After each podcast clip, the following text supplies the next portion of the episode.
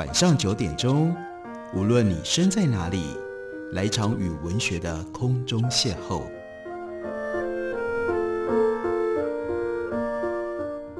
杨照谈书，邀您一同遨游文学世界，认识古今中外的经典之作。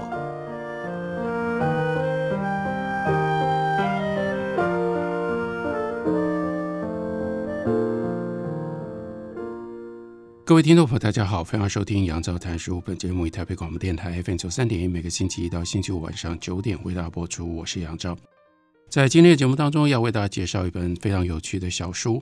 这是由心灵出版公司刚刚出版，不过呢，这是一本原来出版在一九五三年，那现在有了新的中文翻译本。这个书名叫做《建议与禅心》，作者是 Eugen Harrigel，他是一位德国籍的哲学教授。他在两次大战之间远赴日本的东北帝国大学去教哲学，但是在那里呢，同时他就接受了一位禅学大师的严格训练，花费了整整六年的时间，专注地学习剑术。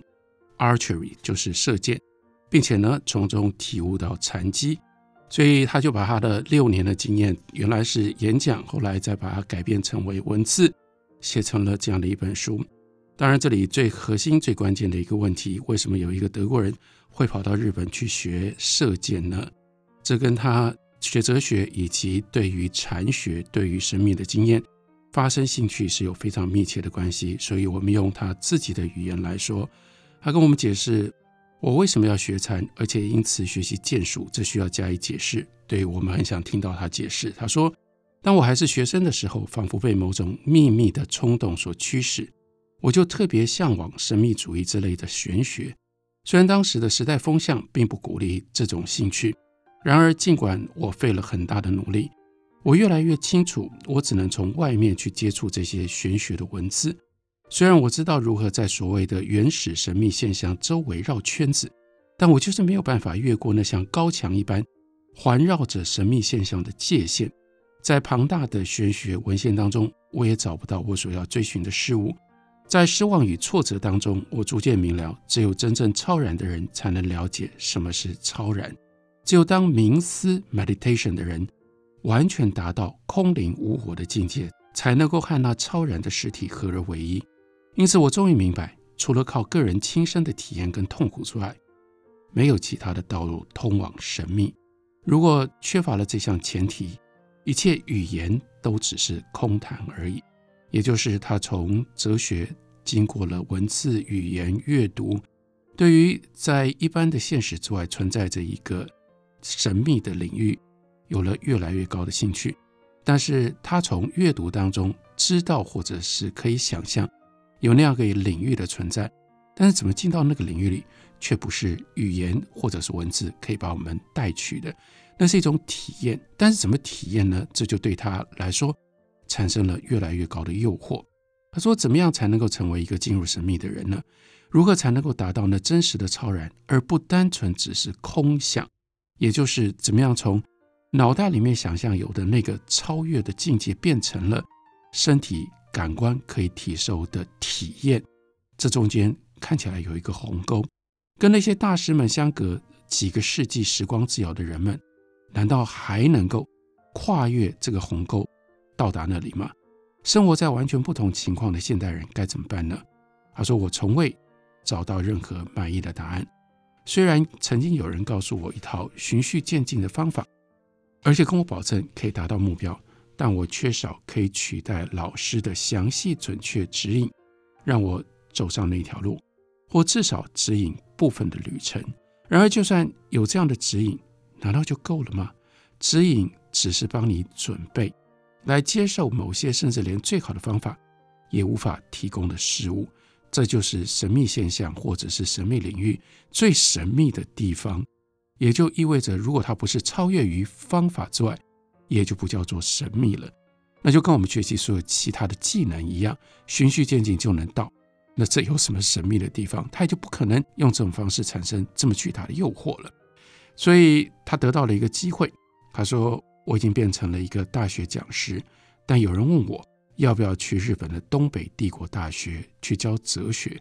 他说我很愉快地答应了这个让我能够认识日本跟日本人民的机会，而且更重要的是，他又得到了可以接触佛教，希望可以由内来学习玄学。他说我已经听说在日本有一种被严密保护的生活传统，被严密保护的生活传统，这句话非常的重要。它是一个生活的传统，它不是单纯的信仰，它也跟西方基督教教会底下的这种。宗教的仪式非常不一样，它是融汇在生活的细节里面，在生活体验里面，这是禅的一个重要的性质。禅另外一个性质，至少当时在一九三零年代，从 Herrigel 他的角度来看，那是一般西方人、日本以外的人很难真正能够接触到的一种神秘的知识。这项艺术的传授经过了许多世纪的考验，最重要的是。禅的老师 Zen Masters，这种禅的大师老师们，他们通晓心灵导引的奥妙。然后呢，他就去到了日本，去到日本才刚开始熟悉这个新环境，就设法要实现愿望，但立刻碰上了难堪的闭门羹，因为有人就告诉他说，从来没有欧洲人能够学习禅，没有任何的洋人可以认真的跟禅发生关系。由于禅反对任何教导的痕迹，所以你们欧洲人太习惯抽象的思考，你们太习惯理论，你们太习惯知识的系统，这些东西都会让你远离禅，没有办法入门到禅的境界里。于是 Herrigel 他必须要费很多的时间，才能够让他周遭的这些日本人了解。他希望献身于不重理论的禅，可是日本人又告诉他说。洋人要深入这种精神生活的领域，没有什么希望。这是非常纯粹东方的一种东西，是东方最玄奥的生活方法。除非他必须要从某一种生活有关的技能入手，学习一项和禅有关系的日本艺术。他说，这有点像是预备学校的概念，要先上语言学校，先上预备学校，你才能够。开始正式的学习，所以走上禅之前，你先得预备一项技能，一项艺术，或者是在日本的话，就是一种道。然后呢，他并没有因为这样就被阻止，只要有希望能够稍微接近禅，不管多么样费事，他说他都愿意。一条迂曲的路，不管多么样的吃力，总比没有路好。那接下来要选择什么呢？这个时候。他的妻子相对反而容易。他说他不需要太多的犹豫，就选择了什么？选择了花道、插花以及绘画。因为对于一个女性来说，这是比较容易，也是比较自然的一种选择。那他选了半天，他觉得射箭，因为我假设自己在步枪跟手枪设计上的经验，会帮助他比较容易进入到 archery，进入到射箭。当然，后来。他会在书里面清楚地告诉我们，这个假设是完全错误的。那他怎么个完全错误法呢？我们就来看他如何学习日本式的射箭。日本式的射箭先从弓开始，师傅首先给我们看各种日本弓，解释说它们的特别的弹性是由于结构跟材质所决定的，通常是用竹子制成的。他要我们更注意的是。这个弓非常的长，有六尺长，在拉开的时候，它有一种高贵的形态。而且呢，你把这个弦拉得越开，弓的形态，它叫你先感觉到那个外表、那个形状，弓的形态就越惊人。师傅解释说，当弓完全拉开的时候，它包含了一切，所有的一切都在这个满弓的这个形态当中，你要去体会。因此，学习正确的拉弓非常的重要。然后呢，师傅就拉起了最好跟最强的一张弓，用一种肃穆庄严的姿态站着，弹了弹几次弓弦。这个弓弦一弹呢，大家也可以想象，它就会发出了一种扣弦的声音，还有低沉的鸣响。这声音只要听过，多听几次，你会毕生难忘，因为它那么样的奇特。这是透过听觉。那不是音乐，那不是音乐，那是非常单纯的音响，从弓弦颤动发出来的音响，但是它可以锐利的，好像真的就是一下子触到你的内心。自古以来就传说弓本身就有一种降服邪魔的秘密的力量。他说：“我相信这个说法已经深植在整个日本民族的心中。经过这个深具意义、象征净化跟圣洁的初步介绍之后，师父命令我们仔细的看着他。接下来你要观察。”他看到师父把一支箭扣在弦上，然后把弓拉满，记得一定要拉满。但是日本式的弓要拉满是非常非常困难的，后面会讲到。另外很关键的是，你要把这么困难的弓拉满，却又一点不感觉到它是困难的，所以这就是一个象征性的行为，而不单纯只是要把箭射出去。那个弓拉得那么满。以至于你会开始担心，弓受不了包含一切的张力，而把箭就在不一起的情况底下弹射了出去。所以这个时候你会了解什么叫做包含一切，也就是那个满弓的状态，你会直觉的知道弓就是满了。因为这个时候你开始担心说，能够维持这种满的状态到什么样的时间吗？还能够继续这样满着吗？所以这一切。看起来不止非常的美丽，而且毫不费力。然后老师接下来这段话：你们也要这样做，但是要记得，箭术不是用来锻炼肌肉的。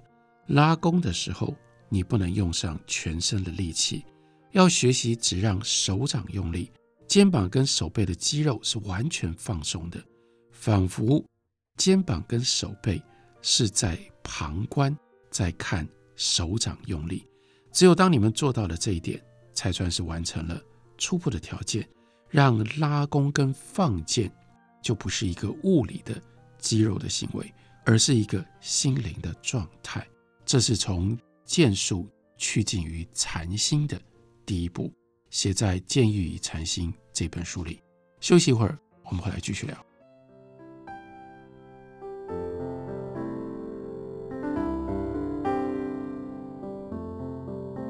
听见台北的声音，拥有颗热情的心，有爱与梦想的电台，台北广播 FM 九三点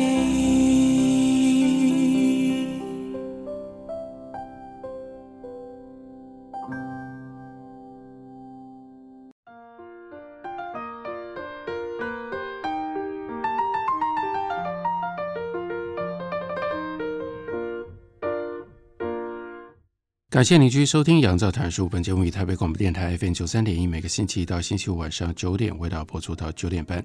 今天为大家介绍的，这是一本小书，Oregon Herrigel 他在一九五三年所出版的《剑雨与禅心》。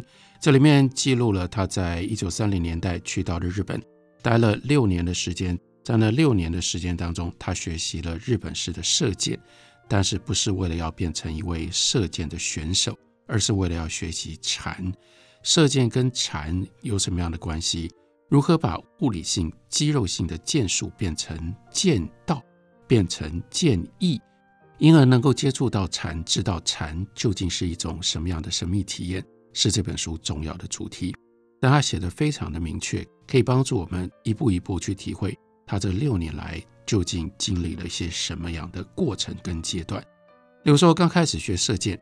他努力的练习，师父有注意到他的努力，所以呢，沉默的纠正他的姿势，也一度夸奖他的热忱，但是呢，同样是在责备他浪费力气。他经常自己一直在那里练习，不过每次拉弓的时候，师父都会一直不断的大叫，因为师父的英文外语也有限，所以就只能跟他说 “relax, relax”。这是师傅特别去学的外文。虽然师傅从来不会失去耐心跟礼貌，毕竟这是一个日本的 Zen Master，他当然不可能动怒动气。可是呢，就算他轻轻松松的喊 “relax, relax”，对一个西方人 Herrigel 在学习当中变成了一个徒弟，总是让他会觉得老师在指责他，会觉得有点痛。终于有一天，Terry 他失去了耐心，自己跟老师承认，我没有办法照他教导的方式来拉弓。等到他去跟老师承认他做不到，老师才说，这是另外一个在这个学习体验的过程当中非常重要的原则。老师就告诉他说：“你之所以做不到，因为你的呼吸不正确。换句话说，要你自己感觉到，你一直自我锻炼、自我学习、自我摸索，摸不到，老师才知道。老师一下气就看得出来，问题出在他的呼吸。他说，吸气之后要轻轻的把气往下压，让你的腹肌紧绷，忍住气一会儿，然后再尽量缓慢平均的吐气，再停一下。”再快吸一口气，靠这种不断的吸进呼出，自然形成一种韵律。如果你能够正确的做到，你就会觉得射箭一天比一天容易，你就会进步了。因为从这种呼吸当中，你不但会发现一切精神力量的泉源，也会使得这个泉源更为丰盛流畅，灌注到你的身体的各个部分，包括你的四肢，让你可以更加的轻松。然后呢，为了证明 Grandmaster。他自己的话，他就拉开他的那个强弓，让我站在后面，感觉他手背的肌肉啊，真的很轻松，完全没有用力。所以 Harry 就开始练习新的呼吸方法。刚开始的时候，连弓都不要拿，直到呼吸很自然为止。有一些不适应感，但是慢慢的克服了。师傅很强调吐气的时候要尽量缓慢平稳。直到完全呼出。为了练习的时候有更好的控制，他要我们呼气的时候故意发出声音来。只有当声音完全随气息消失之后，才在吸气。有一次，师傅就说：吸气是融合跟连接，屏住呼吸，使得一切进入状况；那呼气是放松、完满，克服了一切的限制。可他必须说。当他做一个学徒在学剑艺 archery 的时候，他听不懂师傅这个话里面的意义。要等到他真正进入到禅的境界，他才懂这是什么。这是先融合、连接，让一切进入状况，接下来放松、完满，克服一切的限制。这同时不也就是拉弓射箭的过程吗？所以。你要融合连接，让箭跟弦搭在一起，然后你要屏住呼吸，让弓彻底的完满。接下来放松，然后呢，箭飞出去的时候，你就觉得所有的那个过程当中，甚至你能够体会的一切，所有的限制都被放掉了。师傅接着继续说明呼吸跟射箭的关系。呼吸练习不只是为了呼吸而已。他就把拉弓放箭的连续过程分解成几个步骤：要先握弓，用左手；接下来用右手搭箭；接下来举弓、拉弓，并停留在最大张力的状态，然后放箭。每一个步骤都开始于吸气，然后将气屏在腹部，最后呼出。所以呢，这是好几个步骤，每一个步骤都有它的呼吸。每一个步骤都有它的吸气跟呼气的部分，这样每一个步骤都做完整了，全部加在一起才是这个拉弓射箭的动作。最后是呼吸自然的配合，不只是强调了个别的位置跟手的动作，而且依照每一个人呼吸的不同，将所有的动作编织成为有韵律的一种过程。虽然分成这些步骤，但是一直练，一直练，要干嘛呢？就是刚开始的这些步骤，最后变成了一个完整的过程，而且这个完整的过程呢，就不再是可以切割开来，它本身变成了像有机体，像是一个完整的生物，稍微增减也不会破坏它的意义跟特色，所以它不需要像西方在做体操的时候，这种体操运动必须要那么样的准确，它有一种即兴，它有一种有机的各种不同变化。可以被含纳在里面的一种特殊的性质。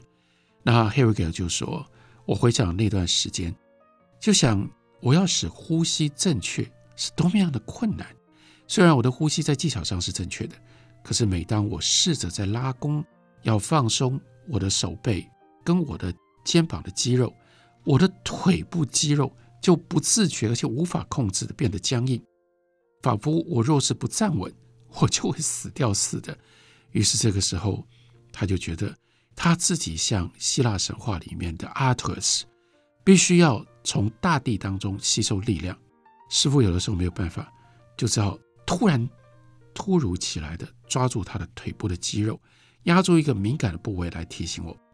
他说他会有这种尊严，就对师傅说：“我有努力，我有刻意要让自己放轻松。”但得到师傅的回答就是说：“这就是问题，你特别要去想要放松，你就没办法放松。当你费心一直意识到你的腿应该要放松，你的腿就变紧了。你要真正完全专注在呼吸上，除了呼吸之外。”没有任何其他的事情，还有说花了很多很多的时间才做到师父的期望，但是毕竟做到了，学会在呼吸当中毫不费力地放开自己。最后，当然最重要的是要能够觉得自己不再呼吸了，而是听起来很奇怪，是必须用被动式，你被呼吸，你不是主动在控制你的呼吸，你是被呼吸带着。而这有了你所有的存在跟你所有的感受，所以他就说，有的时候我长时间的思索，不愿意承认这个大胆的念头，也就是不是我在主动呼吸，是呼吸在拉着我，在带领着我。但是我已不再怀疑呼吸具有老师所说的一切的特性。我开始偶尔能够维持拉开弓的姿势，同时保持身体完全的放松，次数慢慢的增加。但我没办法说明这是怎么发生的。他已经尽可能的在书里面跟我们说如何发生了。但是这也就是禅的奥妙，因为如果都能够讲清楚，那就不是神秘，那就不是禅了。这一切就只能够用这种方法引导你去体会。少数的成功跟无数次的失败之间有着显著的差异，使我不得不相信，了解了什么叫做心灵拉弓的含义。这一切不在肌肉，不在反复训练就能够控制的这种技能。那这弓的根本在于呼吸，在于心灵。然后最重要的是，从师父的身上可以感觉到，这种放箭看起来如此轻松平常，简直如同儿戏。这就是毫不费力的进行一项，经过你自己体会，你知道需要非常大的力量的表演。这是一种奇观。他认为，这东方人特别能够深加体会跟欣赏。不过，对于一个西方人，来自于德国的 Herrigel，对他来说更重要的是，当时他没有办法另作他想。那射箭的正确与否，决定于放箭的平稳。在之前，他曾经有非常好的射击的成绩，所以他从步枪射击得到，瞄准的时候，只要一点点的晃动，就会造成多大的影响。到目前，他所学的一切，只能从这个观点来看才有意义。轻松拉弓，轻松维持最高张力，轻松放箭，轻松的缓冲反弹力。他当时还是认为，为了要击中箭靶这个目的，难道不是为了这个目的才花费这么大的功夫跟这么大的耐性来学习剑术吗？但是最后，他必须要跨过这个阶段，他要能够体会。这个非常神奇的日本传统当中的概念，日本人并不是把射箭当作运动，射箭是一种艺术性，那并不是运动者本身的能力可以由身体的训练来控制，而是一种心灵训练所能够达到的能力。那目标在哪里呢？不是要让箭击中外在的靶，而是要击中心灵上的靶。所以根本上，射手不是用箭去瞄准外在的那个箭靶，是瞄准了自己。在那个射箭的刹那，你其实是让箭射到自己的心灵，甚至会击中自己。这是什么样的一种境界？这种境界还有借由他自己在日本六年的非常特别的体会，把它写在这本书里。这本书书名叫做。建议与禅心，推荐给大家。感谢你的收听，下个礼拜同一时间我们再会。